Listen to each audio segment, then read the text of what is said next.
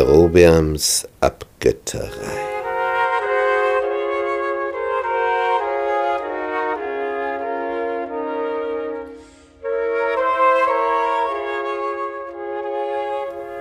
Ja, Jerobeam wird nun König über die zehn Stämme des Nordreiches. Nie mehr sollte Israel und Juda vereint werden. Nun, der Rehabeam, der nimmt das nicht einfach so hin, sondern der denkt sich, ja, das, dann kämpfen wir dafür. Dann holen wir uns die zurück.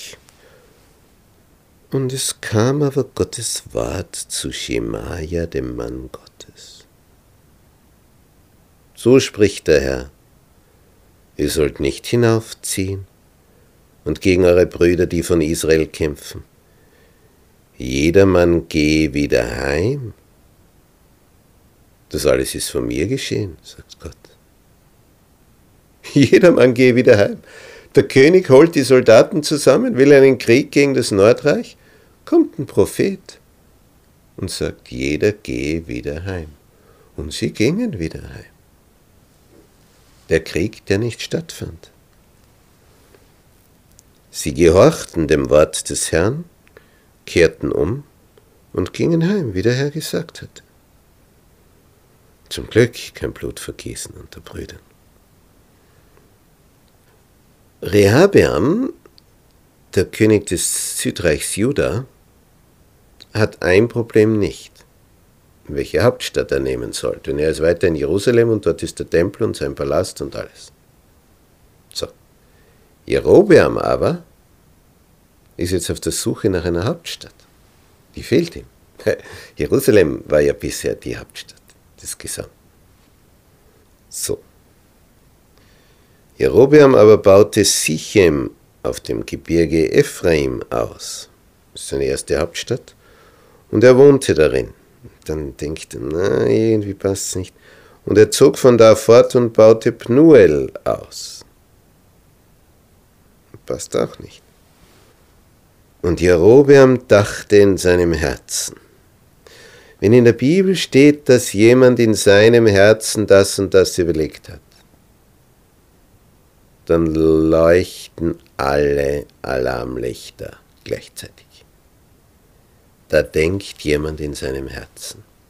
Dann denkt er nämlich nicht göttlich. Was denkt er?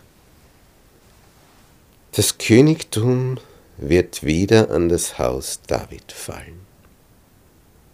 Die machen wieder Einheit. Das ist eine Sorge. Warum?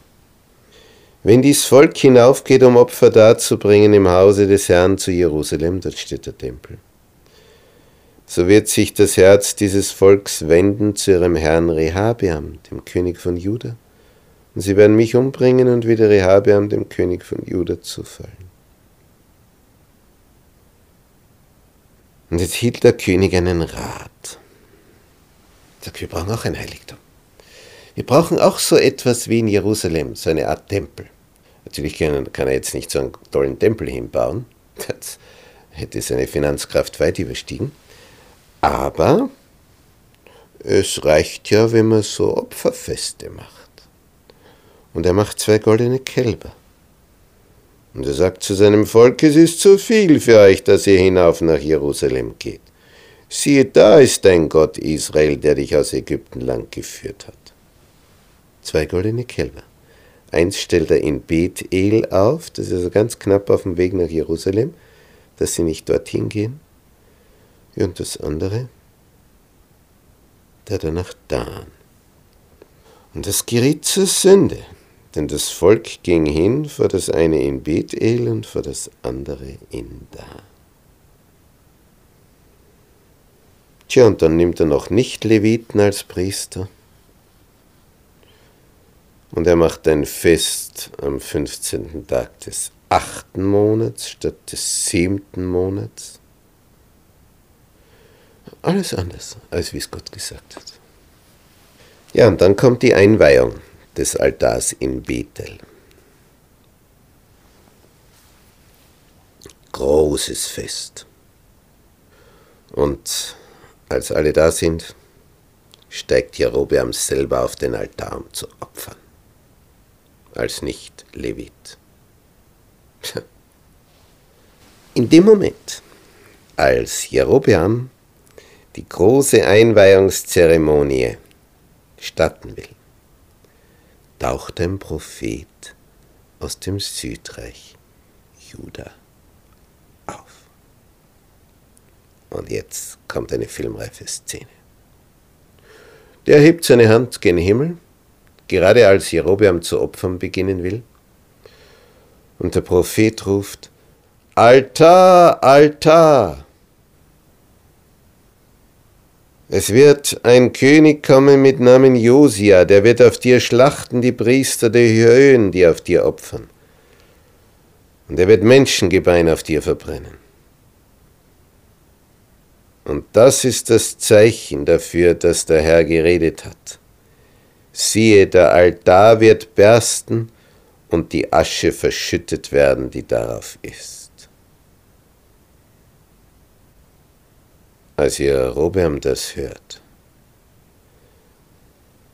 streckt er seine Hand aus auf dem Altar und schreit, greift ihn! Ergebnis, die Hand wird zu Beton. Stach, kann sie nicht mehr an sich ziehen. Und dann sagt der Prophet, Altar zerbrich. Ja, und das passiert dann. Die ganzen Steine fallen auseinander. Das Opfer. Die Asche. Ein einziges Chaos, was da jetzt rauskommt.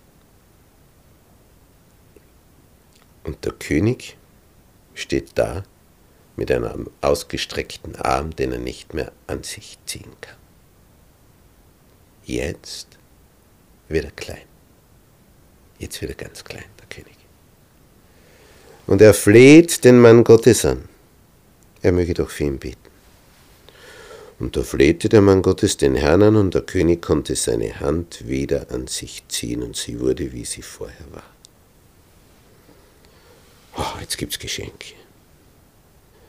Was sagt der Prophet? Wenn du mir auch die Hälfte deiner Habe geben wolltest, so käme ich doch nicht mit dir denn ich will an diesem Ort kein Brot essen und kein Wasser trinken, denn so ist es mir geboten von dem Herrn, meinem Gott.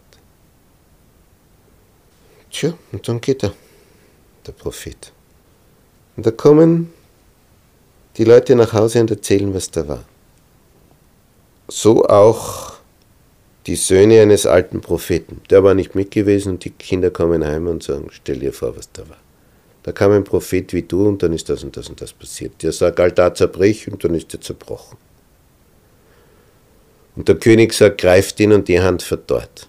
Und der betet und dann kann der König die Hand wieder ausstrecken. Ha, was für ein Tag. Der alte Prophet sagt, wo ist der Weg, den er gezogen ist?